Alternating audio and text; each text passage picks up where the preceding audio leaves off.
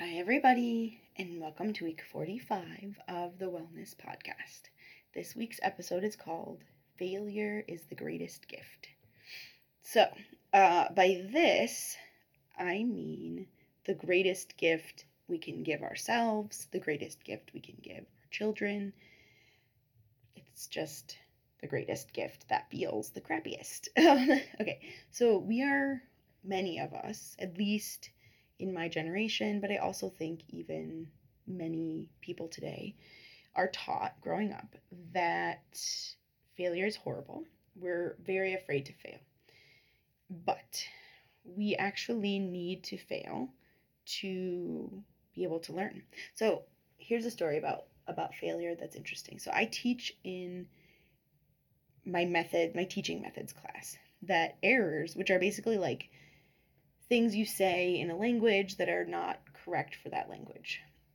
So if I said um, cat the or something instead of the cat, which probably you wouldn't say that, but then that would be uh, like a language learning error or whatever. If I, if that was not my first language, um, and then somebody would say to me like, no, it's the cat, or eventually I'd see the cat enough times, and I would learn that it's the cat, not cat the.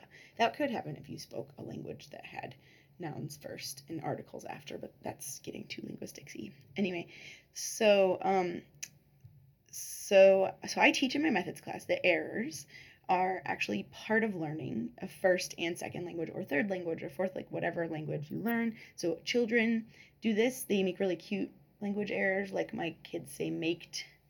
Actually my my 3-year-old says maked now and um they've said goad or wented and all these different things. And like they just do all these things. They make up words that aren't words. They hear things wrong especially now that everybody's wearing masks and they say really cute words that are made up words. So it's cute when kids do it right? But we're afraid to do it when we're adults learning another language or doing anything right? But okay so I, i'm going to finish my sentence. So errors are part of learning a first and second language. And they prove these errors that children adults everybody creates a mental grammar like a set of rules in their brain that may or may not be correct, but we alter it. So if you're a kid, you fix it until eventually you become a native speaker. If you're an adult, you may or may not. Um, it, usually you don't, but anyway. So, but it's necessary.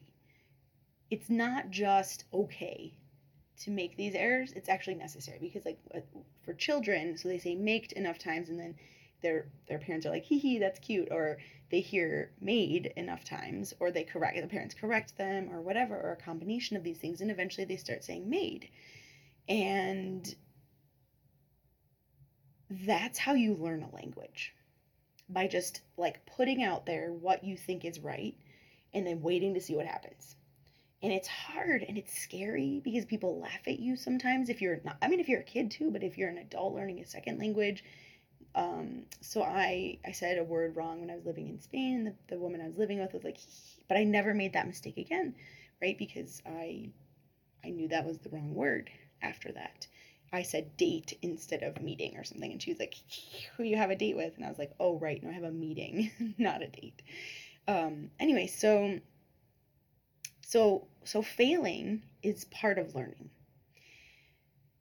So you give yourself or anybody else around you the greatest gift when we allow people and ourselves to fail.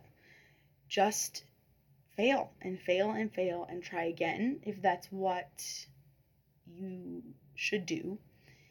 Meaning, if that is what is is correct for you, and go move on to something else if it becomes clear to you that it's not that trying again is not working.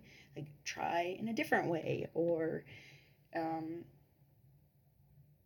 yeah something. So this reminds me also of a book by brene brown. I think it's daring greatly and she talks about being in the arena and it's a, it's about courage which i want to do a whole episode on courage so i don't want to get into it too much but um, she talks about I, th- I want to say that she says that brave i didn't actually look this up but i think that she says that being brave is getting knocked down in the arena, like as if you're a, a, a fighter, right? Or like a, bo- a boxer, a fighter, whatever. You get knocked down and you stand up again.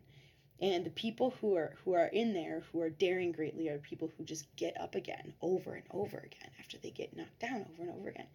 And so I think this is something not only for college students and for like adults, but also for people with children that we need to teach our kids. We need to not shield our children from mistakes and failure because that is how they learn.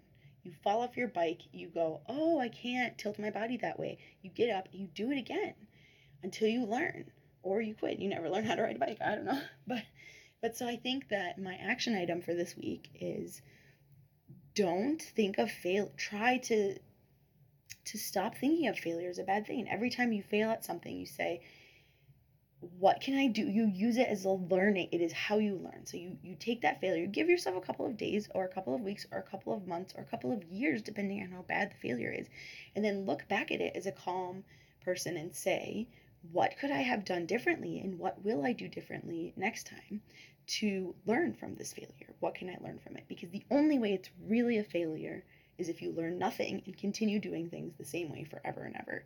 The end. So, thank you for listening, and I hope everybody has a wonderful week and good luck working on failure.